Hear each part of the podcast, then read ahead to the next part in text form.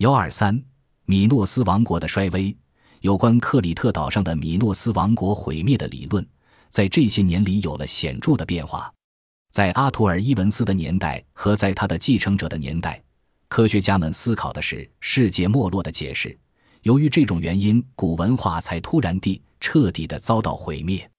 今天的研究，其着眼点是为了探求社会的发展，用这种社会的发展观来解释国家和政权的崩溃。政治体系是通过满足市民或臣仆的需要而产生的。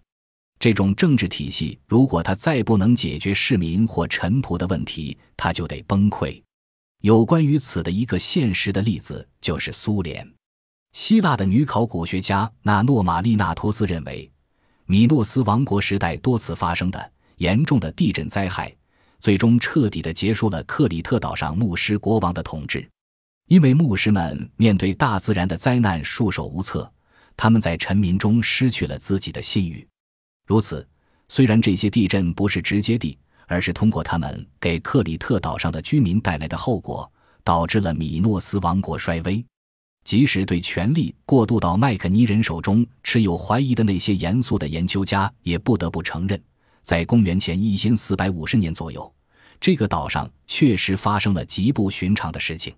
毁坏的宫殿和庄园没有再重建，恐怕历史的钥匙就在神话的迷宫之中。在神话中，西修斯和阿里阿德尼相遇。历史是地震导致大地一片荒芜，全国各地发生了饥馑。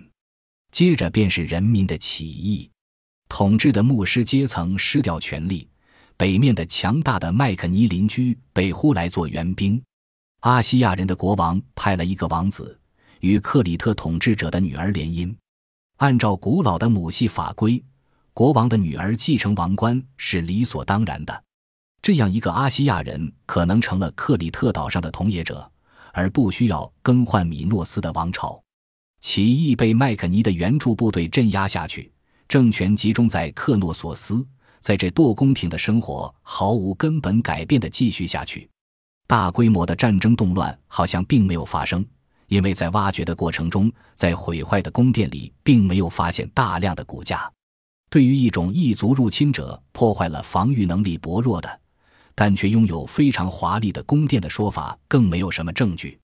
如果说各地的统治中心和平民的居住区惨重的损坏是战争引起的话，那么人们大概更应该从这里出发去探求，就是说，在平民中有人揭竿而起。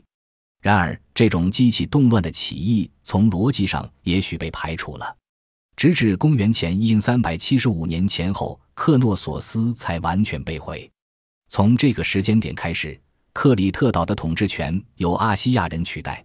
这到处都有证据可查，对克里特的控制全靠众多根据点的网络。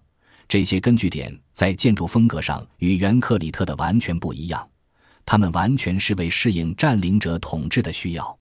除了自然灾害和权力斗争之外，米诺斯王国的毁灭肯定还有其他原因。除了武器技术上处于劣势之外，米诺斯的造船业好像突然的失去了竞争能力。在腓尼基人和麦克尼人造出船体更为灵巧、速度更快的船的时候，克里特人还死守着他们在当时比较而言颇为笨重的船型。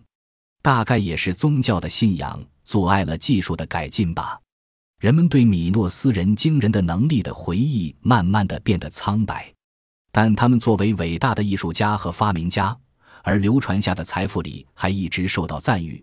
他们的医药知识同样源远流长。